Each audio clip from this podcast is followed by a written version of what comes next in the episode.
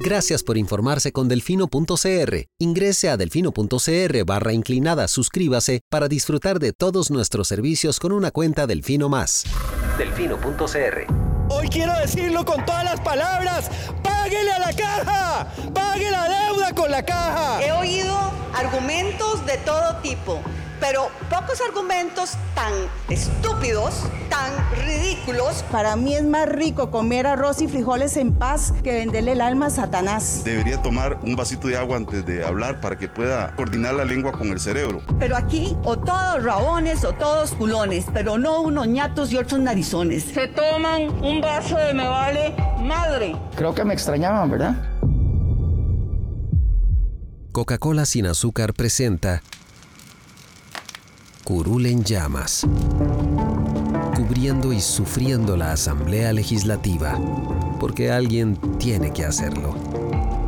Hola queridos suscriptores de Delfino.cr, bienvenidos a un nuevo programa de Curul en Llamas, el podcast semanal donde les comentamos los temas más relevantes e irrelevantes de la Asamblea Legislativa. Les saluda Luis Madrigal desde el 24 de febrero del 2023, como siempre en compañía de... May, espero que todas y todos estén muy bien. Los temas para esta semana, vamos a hablar del archivo del proyecto para vender el, conglomerado del Banco de Costa Rica. Vamos a hablar también del avance que tienen los proyectos para fusionar super eh, mega ministerios, eh, que ya hay dos dictaminados. Vamos a hablar también del proyecto para la prohibición de ejercer profesiones o funciones ajenas al cargo de congresistas que fue archivado por una mayoría de la Asamblea Legislativa esta semana, así como de las declaratorias de ciudadanías de honor que otorgó la semana, esta semana la Asamblea Legislativa. Pero empecemos con el proyecto de venta del BCR. Ese proyecto estaba en la Comisión de Asuntos Económicos. Económicos, en la cual recibió un dictamen negativo unánime. Cuando un proyecto es dictaminado de forma unánime negativa, pasa directamente al archivo. No hay posibilidad de salvarlo. En este caso, ¿por qué sucedió esto? Bueno, pasan dos cosas. La primera, el ejecutivo no supo nunca cómo tenía que presentar un proyecto para vender un conglomerado financiero, por lo cual el texto era insalvable. Lo otro es que le llegó el plazo de vencimiento al proyecto en la comisión y, y se tenía que votar como estuviera interesante porque en muchas ocasiones lo que hacen es votémoslo así y después lo corregimos. Eh, para eso, tratar de salvar el texto. Eso lo hacía la pasada asamblea, este no lo hace tanto. Lo hacía muy frecuentemente. Y eh, esta prefirió archivarlo con el voto inclusive del diputado oficialista que estaba presente, que era... Don Waldo. Agüero, me parece, pero ya lo hizo. Ah, ok, eso explica también mucho, porque Waldo es oficialista en comillas, digamos. ¡Wow! Es igual que los mares, son oficialistas en comillas porque no son lo que la gente dice Rodríguez, rodriguistas de hueso colorado. Ok. Entonces, nada raro. Don Waldo, sí. Nada raro que él estuviera a favor de que se archivara el proyecto. Ahora, aquí, esto no significa que el tema haya dejado de ser un tema, lo cual en realidad solo es un problema para el banco como un todo, porque la especulación eh, sobre su futuro no le ayuda en términos financieros ni en términos de su valor si se llegara a vender lo cierto es que el Ejecutivo va a insistir con el tema. Las bancadas que en esta, que en esta ocasión se opusieron a este proyecto en realidad no están necesariamente opuestas a la venta del BCR, em, incluyendo la, la, bancada de Unidad Social Cristiana y la bancada principalmente liberal progresista y Nueva República. Esas son las tres bancadas que el Ejecutivo tiene que convencer para acercarse a los votos que requiere. Recordemos que este tipo de eh, proyectos de ley, por cerrar instituciones estatales y vender activos, requiere 38 votos. Aunque el presidente de la República crea lo contrario. Correcto, recordemos que el presidente dijo que no lo requería, pero todos sabemos que, incluyendo servicios técnicos y demás, eh, que sí los requiere. Pero sí, eh, Lucho. hoy, en esa discusión volvió a salir el tema de la guillotina, pero por, vieras que ese eso, eso, fue tema como por, los, por el primer mes, dos meses de función de esta asamblea y nunca la reformaron. Claro, fue porque fue cuando fue les, puro berrinche. les empezó a caer todas las guillotinas del periodo anterior. Ahora todavía, como extendieron el plazo... No, pues, ¿qué, qué extendieron? es que no han, no han llegado a ese punto. Pero usualmente un proyecto tiene en comisión seis meses prorrogables, son, o tres meses que se prorrogan a seis. Son ochen- ¿No eran 80 días? ¿60 días? No recuerdo, Creo que eran 60 u 80 días. pero hábiles, Eh, sí. no naturales. Sí, todos los, todos los plazos en la asamblea son hábiles. Ok, eso significa Lo que no pasa, lo que pasó fue que como veníamos de un periodo de sesiones extraordinarias del anterior gobierno, que fue muy largo, los plazos se interrumpieron. Entonces, cuando volvieron las ordinarias, todo empezó a correr así súper rápido. Proyectos que no habían sido convocados empezaron a correr el tiempo. Entonces cayó guillotina tras guillotina tras guillotina y fue donde empezaron a... Bueno, no, lo arreglamos después, lo arreglamos después, lo arreglamos después y nunca lo hubo un periodo arreglamos. en el cual eso fue un tema, pero después dejó de ser tema. Eh, Sí. yo creo que más como en las extraordinarias el Ejecutivo no convocó muchos proyectos.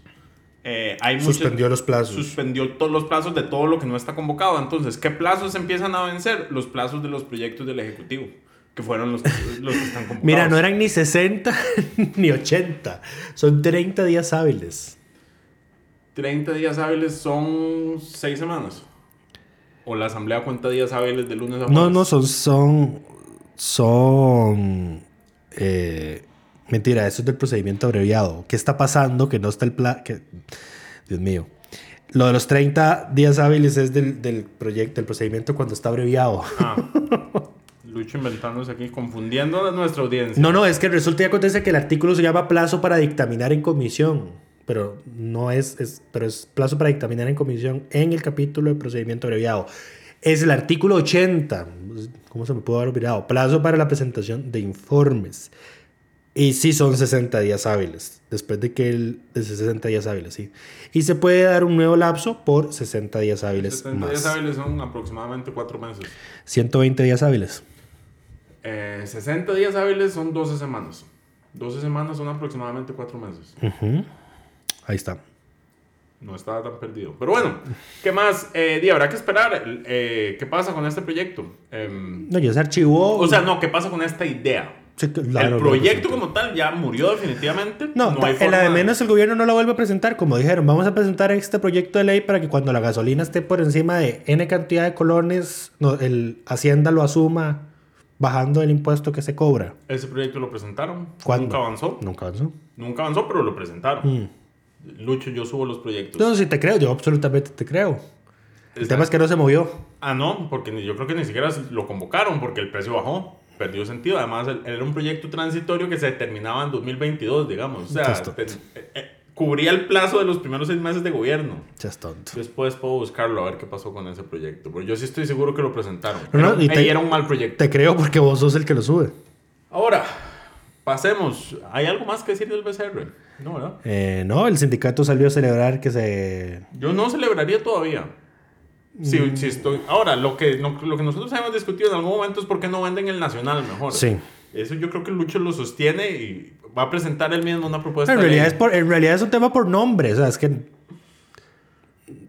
no, no me cuadra la idea de vender el Banco de Costa Rica. Me cuadra más vender el Banco Nacional. Ahora, en, en toda esta discusión hay algo que yo no entendí y algo que, digamos, que, que salió a, a surgir es que el- me parece que el Banco de Costa Rica tiene mucha más interacción con el Estado Sí.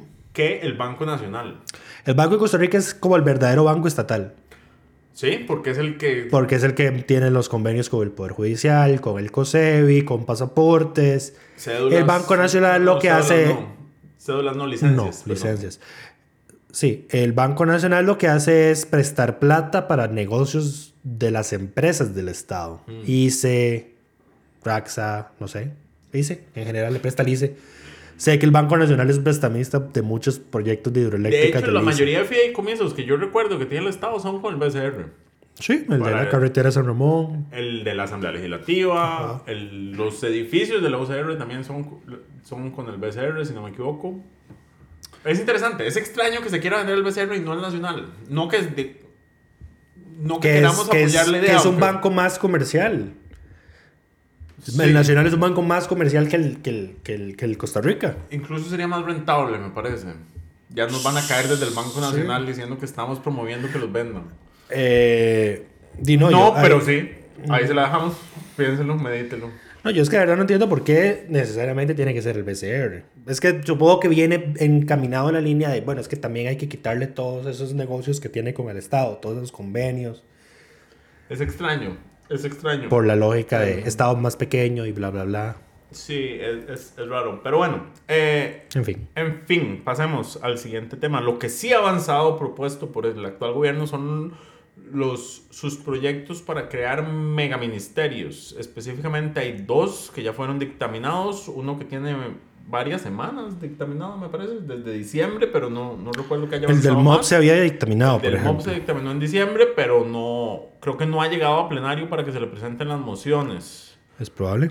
Eh, el otro que se dictaminó esta semana es uno que es sumamente complejo porque es el que eh, busca centralizar la gestión del MINAE y sus órganos desconcentrados, que son, eh, ahí está incluido CETENA, Eh, CETENA, SINAC y la Comisión Nacional para la Gestión de la Biodiversidad, CONAGEBIO, que estoy seguro que muchos no habían escuchado sino hasta hoy. Correcto. Ahora, sí hay una serie de instituciones que se mencionan ahí que podrían fácilmente ser descentralizadas porque incluye juntas directivas de parques nacionales. O sea, hay como parques nacionales que son eh, entidades jurídicas en sí mismas y que no tienen- Áreas de conservación, más que Eh, todo. Exacto, no están agrupados bajo una jerarquía. eh, lo cual sí tendría sentido. El tema que Eso es ocurre porque es eso, eso ocurre más que todo porque los parques nacionales se crearon Por ley. sí, por ley y mucho antes, digamos, que todo la par, todo el sistema de conservación que tenemos hoy. nunca se homogenizó, eh, ni se puso todo bajo una sola institución que se haga cargo de la gestión completa y no que haya pequeñas eh, entes colegiados encargados de distintas cosas. Ajá, a ver, y quedaba además otro proyecto, porque hay dos, o sea, estaba el del MOP, que ya se dictaminó, está el, el MINAE, que se dictaminó ayer, y está otro, que es el 23105, eh, que es, El de mi hábitat.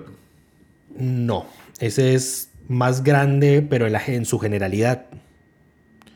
Ese es otro. Ah, bueno, también está otro. Está el del Ministerio de Vivienda. y El de entonces de está... Vivienda, que es el que ya se, se manifestaban en contra del PUSC y Liberación porque Ajá. se eliminaba el, el bono de vivienda y, y ya- era un mal proyecto. Esto ya lo comentamos en algún momento. Ajá, y hay otro que toca, Ministerio de Salud. Ojo ahí porque esto incluiría, por ejemplo, la Comisión Nacional de Vacunas. Eh, incluye Ministerio de Salud, eh, Junta de Protección Social. ¿Qué más? Es un proyecto enorme. Pero toca, digamos, al resto de instituciones, las del CINEM, por ejemplo, las del, los del Ministerio de Cultura, que tiene otro montón de órganos desconcentrados, eh, las de migración y extranjería, o sea, todas las que no son MINAE, MOP y vivienda van en este otro proyecto. Hay otro proyecto, pero ese tampoco avanzado, me parece. Eh, vieras que esta comisión de reforma del Estado se está moviendo bastante rápido. Entonces, eh, di no sé. Eh, estoy revisando si no se dictaminó ayer. Pero creo que no. No, no, todavía no parece que se haya, que se haya dictaminado. Tiene un sustitutivo el 26 de enero. Pero, que- nada, Ok, está en- pero hasta ahí. trámite. Pero hasta ahí, sí. Eh, sí, porque en ese sustitutivo recuerdo que, por ejemplo, habían sacado al CINEM. Porque fue como, ay, quieren cerrar el Sistema Nacional de Educación Musical, etcétera, etcétera. Y creo que sacaron otras cosas. Pero bueno, ¿qué es lo que pasa con ese del MINAE? Estábamos hablando del de MINAE, ¿verdad? Estamos en el del Minae, Sí, correcto. de esto vamos a sacar una nota eh, En las este fin próximas de, horas. en las próximas, no, este fin de semana. Para el momento seguro en el que escuchen el podcast ya habrá salido. Y si no, estará para el lunes. Pues que es que no lo publicamos el viernes porque este es un tema, ni jueves, porque es un tema técnico medio complicado. Y yo quería revisar algo a raíz del voto de la sala sobre el proyecto de hidrógeno verde. A ver, ya les habíamos dicho, este proyecto le quita la desconcentración máxima que tiene Setena, que es la que da las viabilidades ambientales, es el SINAC, que es el que maneja la gran mayoría de las áreas de conservación del país, y en la Comisión Nacional para la Gestión de la Biodiversidad, CONAGEBIO, que yo honestamente me declaro ignorante de qué hace. Mm, lo siento mucho. Eh, pero a ver, yo creo que la más importante, digamos, por impacto país de esas tres es eh, Setena, porque es la que de nuevo da todas las viabilidades ambientales. ¿Qué es lo que ocurre? Que Setena tiene esta desconcentración máxima que se le da por ley. ¿Y qué ocurre, qué ocurre con esto? Que entonces la desconcentración máxima es cuando a una institución se le dan potestades eh, Personalidad jurídica, representación legal. Ajá. Pero no. Pero, a ver. Es como una institución autónoma, pero sin ser una institución autónoma. Eh, Porque digamos que seguramente no reunió los votos para... Esto generalmente ocurre cuando no se alcanzan los votos para darle un rango de institución autónoma. Eh, pero Setena, digamos, no responde a las órdenes al del ministro. ministro de Ambiente. Ese es el tema. Es un ente técnico independiente. Correcto. En todos estos proyectos, el tema es a quién responden estos organismos descentralizados. Ajá. Aquí lo que no se está diferenciando es cuáles deberían tener independencia de la parte política por su carácter técnico y cuáles ciertamente eh, esa independencia entorpece su trabajo técnico. Por ejemplo, con Navi Cosevi y las hermanitas perversas, eh, claramente se han vuelto en sí mismas eh, una traba para el MOB como tal eh, en, su, en su trabajo.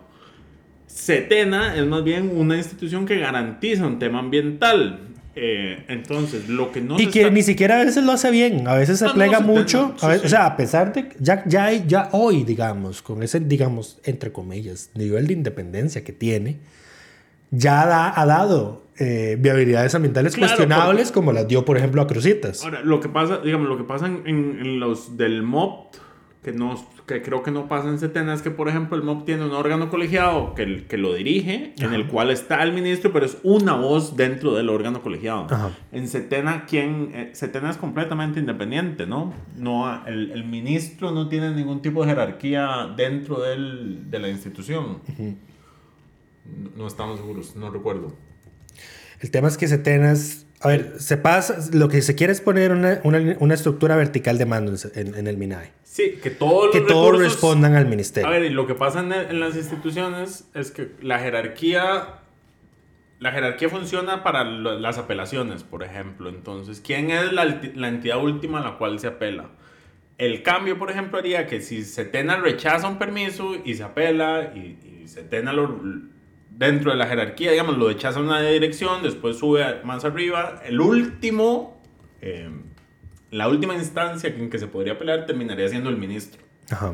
que es un cargo político, digamos. Entonces terminaría el, el cargo político tomando decisiones sobre aspectos técnicos en temas sensibles eh, en, materia, en materia ambiental. Sí. Ya, ya, acaban de, ya, acaban, ya acaban de emitir, digamos, un reglamento que le quita a Setena, digamos, la potestad de emitir viabilidades ambientales en N cantidad de cosas, incluidos, por ejemplo, los talleres, que, por ejemplo, a mí ese no me suena por el simple motivo de que los talleres tiran mucho desecho, por ejemplo, de aceite. Y eso es un, mecánicos. sí, y ese es un, y ese es un desecho eh, problemático para el ambiente. Correcto. Porque ¿qué es lo que suelen hacer? Tirarlo en el río. No es soluble en, no es soluble en agua. O lo meten, o lo entierran, en la- lo entierran debajo de la tierra, val- valga la redundancia, contamina y fuentes contaminan de agua. fuentes de agua subterráneas, exactamente. Pero bueno, Eh. Lucho considera que el proyecto es altamente inconstitucional. ¿Por qué? Porque cuando la Sala Constitucional analizó el proyecto de hidrógeno verde, ese proyecto decía que las viabilidades ambientales para proyectos de hidrógenos verdes iban a, iba a darlas, digamos, el ministro de Ambiente. Ajá. Decía, el trámite a seguir será el que dictamine el jerarca del MINAE. Correcto. Entonces, ¿qué dijo la sala? Eh, En el ¿Qué dijo en este, en- ajá, sobre esto? No, o sea, sobre la intención de darle a una figura política decisiones de materia técnica. Ese tratamiento dice, bueno, dice que esa decisión desconoce el aludido criterio de especialidad funcional técnica, trasladando la competencia de Marras a una instancia política sin razón objetiva que permita sustentar la desaplicación singular o excepcionalidad a la competencia técnica que sobre dicha materia se le ha asignado de manera general a una instancia especializada según la Ley Orgánica del Ambiente. Por ende, ese tratamiento es contrario al artículo 50 de la Constitución, del cual se deriva el principio de regresión, bueno, sería el principio de no regresión ambiental, no el principio de regresión ambiental, por cuanto deteriora la idoneidad técnica de las decisiones referidas al tipo de evaluación, control y fiscalización de actividades que impactan en mayor o menor medida el ambiente, en detrimento del derecho al medio ambiente sano y ecológicamente equilibrado. Es decir, la asignación competencial al titular de la cartera de ambiente, le hace el ministro, en relación a las evaluaciones ambientales relacionadas con el objeto del proyecto de ley de Marras, constituye una desaplicación singular de las competencias técnicas que fueron asignadas legalmente a una instancia especializada para en su lugar transferirlas a una instancia política, Por ende, una excepción injustificada a la especialización competencial que garantiza la valoración técnica del potencial impacto ambiental en determinados proyectos de desarrollo humano productivo, análisis que procura satisfacer de manera directa con los objetivos precautorio y preventivo. Ese tratamiento desaplica la deferencia técnica aludida, creando un trato simétrico en las evaluaciones ambientales de ese tipo de desarrollos entrópicos sin que pueda observarse alguna causa legítima que pueda sustentar ese tratamiento. Entonces, en ese extremo se evacúa la consulta en el sentido de que esa pretensión del proyecto de ley era inconstitucional. Ahora, aquí la sala más o menos se va por el lado de, a ver, es inconstitucional segundo, porque usted está dando... Un segundo. En resumen, si alguien nos sigue escuchando hasta ahora, después de eso que acaba de hacer Lucho, eh, el proyecto es altamente inconstitucional. Sí, pero la sala se fue más por el lado de es que, a ver, esta ya es una función general que resuelve Setena. Mm, y ustedes solo la están desaplicando para un caso en específico. Entonces uno diría, bueno, se soluciona precisamente con este, como este proyecto de ley quiere, dejándolo todo en el ministro. Lo que pasa es que aquí la misma sala está diciendo que la figura del ministro de Ambiente es una figura política, no técnica. No es la figura adecuada para resolver Exactamente. estos temas. Entonces, por eso es que el proyecto es inconstitucional y a mi criterio este proyecto del MINAE también lo sería. Pero viene en el proyecto, viene en la etapa de mociones 137. Exacto, el proyecto ya fue dictaminado por la Comisión Especial de Reforma del Estado. Votaron ahora, todos a favor, menos el Frente Amplio, realmente. eh, ahora el proyecto tiene que eventualmente llegar al plenario para que se le puedan presentar las mociones. eh, ¿Cuál era el número?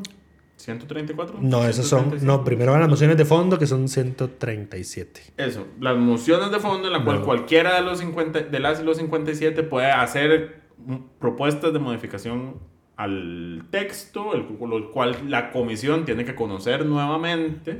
Esto Y sucede en dos ocasiones. Ajá. Y luego, si esas mociones se rechazan, puede ir a las mociones de reiteración. Exacto. O sea, todavía le queda trámite a este proyecto. Ahora, lo que iba a mencionar es que en la agenda de esta comisión tenemos también el proyecto de fusión de ministerios económicos, que no es del Ejecutivo, sino que es de la bancada del liberal progresista.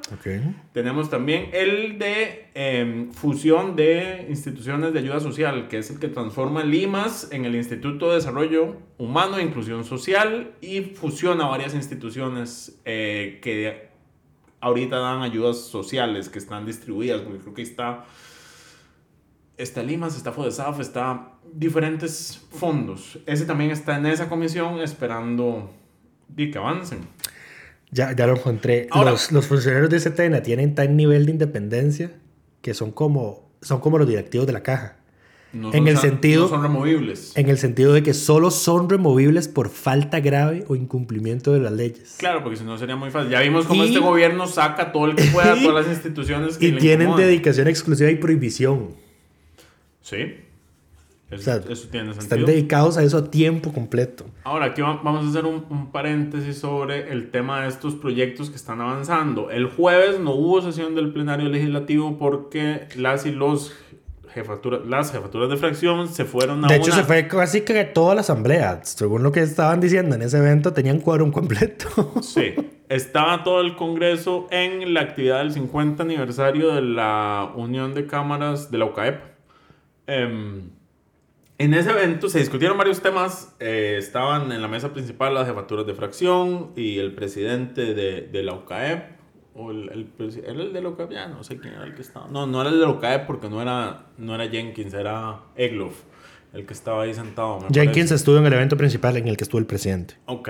Eh, en esa mesa se hablaron distintos temas, pero uno de los que se tocó fue este tema de reforma del Estado y, em, y la fusión de estos ministerios. Y la única, o la, que, la, más vocal en este tema es decir, como estamos generando un monstruo, porque lo que estamos haciendo es fusionando eh, un montón de, no solo de instituciones, sino de instancias decisorias en las figuras del ministerio que recae en el ministro que se nombre políticamente y esto, digamos, es un llamado a la pausa y a revisar bien estos proyectos por el riesgo que representan estos megaministerios. Fue la jefa de fracción de la Unidad Social Cristiana, Daniela Rojas. Correcto. Salas. Correcto. ¿Quién es nuestra diputada de la semana por esa llamada de atención y también porque justamente esta semana la unidad no se comió el cuento del Ejecutivo de que hacía falta renta global para resolver el tema de la lista de paraísos fiscales de la Unión Europea. Se lo dijeron ahí mismo en la cara al gobierno. Correcto. Y presentaron su propio proyecto que resuelve ese tema en específico. En teoría.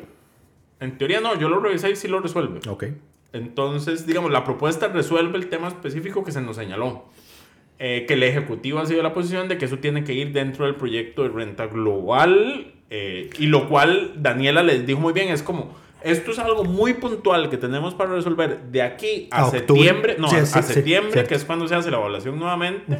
No tenemos por qué meterlo dentro de una discusión más amplia de si queremos mantener nuestro sistema de renta cedular o pasarnos a un sistema de renta global o un sistema de renta global dual.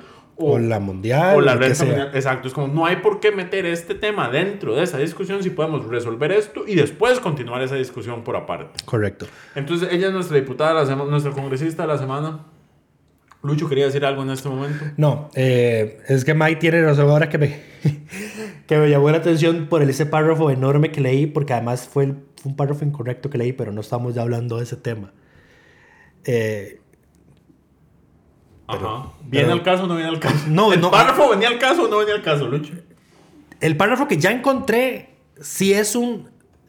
Sí puede usarse, digamos, en el sentido de que este, ese proyecto es del todo inconstitucional. O sea, ni siquiera es porque lo están haciendo para un caso específico, es porque la sala dice que dar viabilidades ambientales es una tarea eminentemente técnica y tiene que estar en un, orga- en un órgano técnico.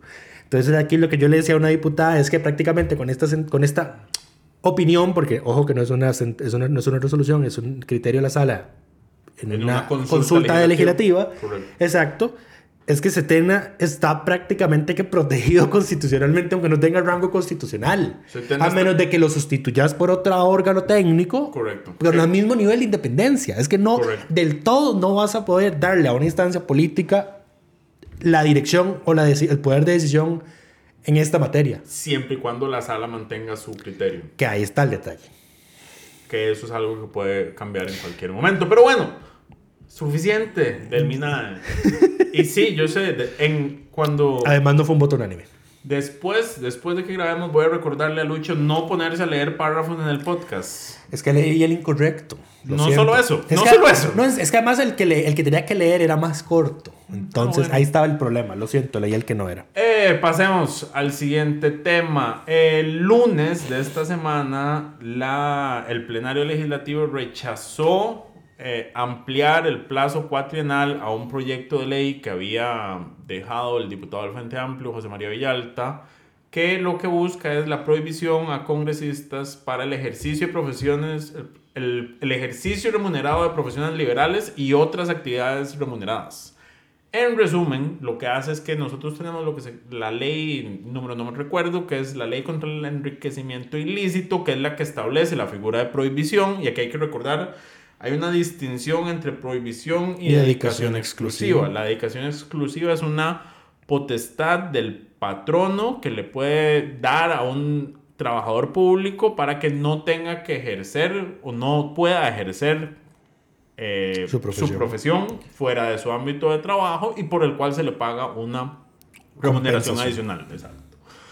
La prohibición es una protección del Estado que prohíbe a ciertos puestos de que tengan la posibilidad de Ejercer sus profesiones de forma liberal. ¿Por qué es esto? Porque, bueno, porque que un ministro, por ejemplo, venda consultoría, un ministro de ambiente le venda consultorías a una empresa petrolera, hay- un claro conflicto de interés que, que se puede, que se puede generar. Ahora, la ley excluye claramente a las y los congresistas. ¿Por Y- qué? Porque es una ley que aprobaba la Asamblea Legislativa. ¿Por qué? Exacto. Yo cuando hablaba de esto un día esto en Twitter decía, ¿por qué? ¿Por qué esto es distinto para ellos? Por ninguna otra razón más que porque ellos son los que aprueban las leyes. Porque queremos y podemos, dijeron. Exactamente. Entonces este proyecto venía a establecer esa prohibición. Ahora, creo que el proyecto tenía un problema porque incluía cualquier otro tipo de actividad remunerada, Excepto la docencia. excepto la docencia, pero eso es una, eso es una eh, exclusión que ya existe dentro El- de la ley del enriquecimiento ilícito y que le Y aplica... tiene rango constitucional además. y que le aplica a todo el, el Estado, digamos. Eh, pero, eh, por ejemplo, no dice qué pasa, y eso es un vacío que existe actualmente. Yo tengo prohibición de ejercer la profesión, pero si yo, si me contratan por algo que no es de mi profesión, puedo hacerlo. Si tengo dos profesiones, si solo estoy colegiado en un colegio profesional y me contratan por otra cosa en el sector privado, son vacíos que existen que es, esta ley trataba de resolverlo para el caso de los congresistas diciendo cualquier otra actividad remunerada. Ahora, esto por supuesto lo llevan al absurdo decir como, bueno, pero es que si el, si el congresista es diputado y además tiene un taller mecánico, ¿por qué no debería poder seguir trabajando en su taller mecánico? Yo invito a todas y todos a que busquemos cuándo fue la última vez que un mecánico estuvo en la Asamblea Legislativa. Más allá de eso, el tema tiene que ver más con con el ejercicio de profesiones liberales y aquí estamos hablando en concreto y recordamos casos de diputados que eran abogados y atendían desde su despacho en la Asamblea Legislativa eh, las funciones eh, notariales y demás que hacían como abogados. Ya tengo respuesta a tu... Dale. No es un vacío. El artículo 14 de la Ley contra la Corrupción dice que aplica a la profesión por la que fue contratado y a cualquier otra profesión que tenga. Ah, ok. Entonces ahí, ahí está. Pero profesión. Eh, sí, Sí, sí. Queda incluso comprendida las otras profesiones que el funcionario pueda ostentar, aunque para ello no constituyan requisitos para ocupar el, cargo, el respectivo cargo público. Muy bien. Em, pero en fin, eh, ¿quiénes votaron a favor de que este proyecto se ampliara únicamente? Bueno, la bancada del Frente Amplio que estaba y si no mal recuerdo, dos de Liberación. Que, fueron, José Joaquín Hernández y Montserrat. Y Correcto. Todos los demás o se ausentaron, hubo Votaron bastantes ausentes, eh, y o estuvieron en contra. Ahora, esto, este es un problema, porque nosotros ya hemos discutido en el pasado que la Asamblea no, no, no existe la legislación en beneficio propio. La sala había tenido un voto en ese tema que nos había recordado Carlos Ricardo en algún momento, entonces ni siquiera se puede apelar a ese tema, pero aquí claramente lo que están es cuidando sus propios intereses de, de que los 4 millones no les alcanzan. Eh, pero si se metieran con la prohibición habría que compensarles. El proyecto de ley... No les daba la compensación. No les daba la compensación eso es, eso es inconstitucional. Es interesante porque, por ejemplo, los ministros tienen la prohibición, pero el salario de ministro no llega al de diputados sin prohibición. O sea, la lógica es... Pero ya esa es otra causa. Sí, pero lo que reciben actualmente los congresistas ya cubre, digamos, lo que recibe un jerarca con prohibición, la base más prohibición. Ahora, yo sí creo que les podrían reconocer un porcentaje de prohibición. Es que no es un podría, es que hay. Hay un hay, claro, pero hay es que reiterada jurisprudencia de la sala constitucional y por ende los tribunales de trabajo de que si a vos te prohíben ejercer tu profesión, hay que liberalmente te tienen que compensar por ello. Porque te están limitando el derecho al trabajo. aunque sea un diputado y aunque sí, no, no, no hay que pagarles más. Di, lo siento, es que... Claro, el problema es que recordemos que los, las, los diputados, su ley de salarios es distinta porque la aprobaron ellos mismos. Eh, sí, pero por eso mismo, pero por eso mismo no tienen prohibición. Porque no tienen salario. No, no, no necesariamente. Reciben remuneraciones, no reciben salarios. Su remuneración está... En función de dietas y y, no, y tiene un componente fijo que es el de gastos de representación. Correcto. Pero, no, salario como tal. Pero igual, o sea, sí. A ver, me imagino que habría que valorarlo en función de un porcentaje a razón del... Porque además tendrías que, tendrías, si lo consideras salario, tendrías que incluir sus beneficios adicionales para calcular el, monto del salario como el uso de la gasolina, el uso de teléfono y demás beneficios. Tendrían que meterse un porcentaje diferenciado, pero el tema es que no puede ser cero. Claro, pueden bajarse lo que reciben actualmente para que con la prohibición les queden lo que tienen actualmente. El tema es que la Asamblea ni siquiera quiso discutir este tema, porque aquí no estábamos aprobándolo o rechazándolo, era nada más extenderle el plazo para resolver estos, estos conflictos. Vieras que yo en este caso, o sea, ya viendo todas estas aristas que faltó tomar en cuenta, estoy de acuerdo en que se archivara porque ya era insalvable. ¿Era insalvable? Sí, era insalvable. ¿Por qué? Porque ya había, ya había pasado mociones de 137. Y lo recuerdo muy bien porque Alfal había rechazado unas mociones 137 en comisión y hizo un comunicado, salió una de las diputadas, creo que fue Rocío Alfaro, haciendo un video al respecto. Entonces ya el proyecto ya estaba muy avanzado. A ver, estoy de acuerdo en que se archivara porque faltó cubrir esas aristas que estoy comentando. No porque, eh, ay no, hay que excluirlo si tiene un tallercito. No, no, ni costra. O sea, pónganse al mismo nivel que tienen el resto de funcionarios que tienen prohibición. Es que eso es lo que debería El tema es ¿Cuánto hay que compensarles por eso? Aunque tienen, que sea un 1%, pero no pueden irse sin, sin compensación. Ese, es mi punto. Bueno, pero bueno, eso, eso, eso es con ese tema. Ahora, esperemos que lo vuelvan a presentar.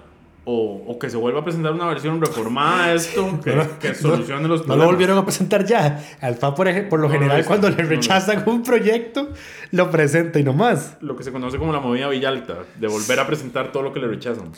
Eh, sí, aquí es donde yo diría. eh, aquí es donde yo diría que hace falta un. Eso ya ocurre. Si no, hay, hay un tema en específico, me parece, que, que si la Asamblea lo rechaza, no puede volver a analizarse sino hasta la legislatura siguiente. Creo Sí, que eso no debería hacerse. Creo que eso debería hacerse extensivo a todos los, a todas las temáticas. Pero bueno, Claro, pero es que este no se rechazó, se venció. en eso tenés absoluta razón. Es, es un tema distinto. Eh, digamos que el procedimiento no es el mismo. Pero bueno, pasemos al último tema del que el cual Lucho nos va a hablar con muchísimo entusiasmo. Y es que esta semana la Asamblea Legislativa dio dos eh, reconocimientos de ciudad- ciudadanías de honor, si no me equivoco. Lucho. Ajá. Sí, esta nota la hizo eh, nuestro compañero Alonso Martínez, eh, porque resulta que acontece que el jueves estuvimos, no, eso fue el miércoles. Sí, Fue el miércoles. el miércoles estuvimos, eh, ya lo podemos decir porque ya, ya, ya lo publicamos. El miércoles estábamos trabajando casi que toda la redacción en, en- en el tema del borrador para derogar la norma del aborto terapéutico. Entonces, eh, no, prestaba, no presté yo atención honestamente al plenario y, y dado que lo único que hicieron fue hacer control político y aprobar este declaratorio de honor, pues entonces eh, mi compañero Alonso eh, se adelantó e hizo el, el reporte ese día. Uno fue a doña Marcel Taylor Brown, ya fallecida.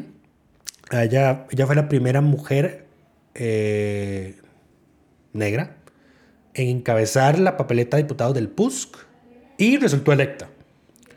Eh, además fue educadora, eh, impulsó la Escuela de Agricultura de la región trópico húmedo, EARTH. Eh, tuvo un papel importante en Hapteva, se le recuerda por el legado cultural limonense, tuvo ahí varias acciones para, digamos, revertir esa pérdida progresiva de las raíces afrodescendientes y revivir las costumbres y tradiciones de Limón. Y el otro fue don eh, Walter Gavit Ferguson Byfield, que todavía está vivo, tiene 103 años de edad. Eh, se le conoce como el rey del calipso por sus vecinos de Cahuita y ya, creo que en general se le conoce así. Eh, tiene el Premio Nacional al Patrimonio Cultural Inmaterial, Emilia Pietro Tugores, del 2017. Se le ha reconocido con... La Asamblea pasada creó el Día Nacional del Calipso en su honor. De hecho, se celebra el día del... El día del... El día de su cumpleaños. Y tiene ahí otros premios eh, culturales dados por el, por el Ministerio de Cultura, además de un doctorado honoris causa en octubre de 2021. Me pareció, a ver, yo entiendo que por la edad, di yo, a ver, esto suena feo, pero el señor está más allá que acá. Pero vieras qué feo, es que vieras qué feo que fueron los discursos que dieron para, para darle la ciudadanía honorífica, porque fueron muy fatalistas. Es como, hay que aprobarlo ya porque ya se nos va a ir. Pero, pero mae, no se ha muerto, no, No, lo maten, No, tranquilos. no, lo que pasó también es que se aceleró el proceso porque el señor está condi- eh, su salud está... eh, tiene problemas de salud recientes Pero y fue está como- hospitalizado, fue- si no me equivoco. Fue como si ya se hubiese muerto. Y yo, mae, ¿qué, qué, qué momento se murió? Claro, era, era un poco como aprobemos esto antes de que pase algo. Ahora, los, yo creo que cuando uno tiene 103 años, en cualquier momento se va. Eh, eso, digamos, son, son demasiados años. El proyecto eh, presentado en el caso de don Walter Ferguson fue presentado por la bancada del Frente Amplio con el apoyo de otras muchos congresistas de distintas bancadas. El de Marcel Taylor Brown fue presentado por la subjefa de fracción del PUSC, María Marta Carballo, quien es representante de la provincia de Limón también.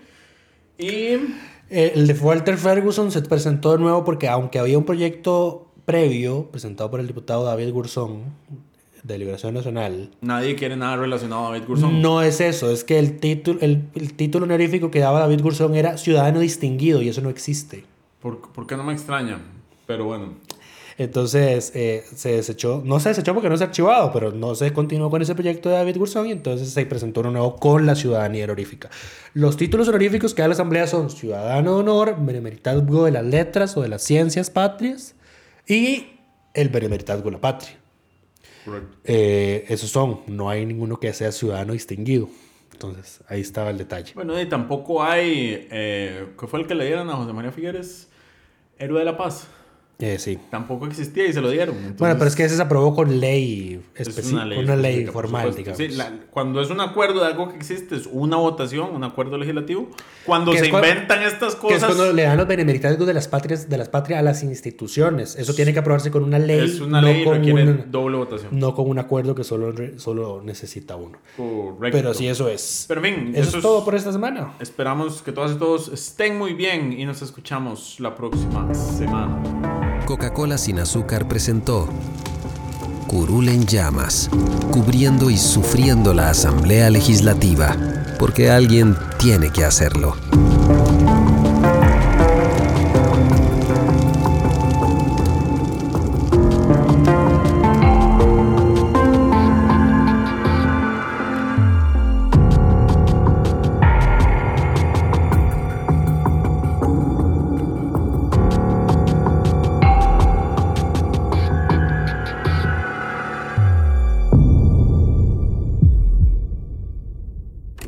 Gracias por informarse con delfino.cr. Ingrese a delfino.cr barra inclinada, suscríbase para disfrutar de todos nuestros servicios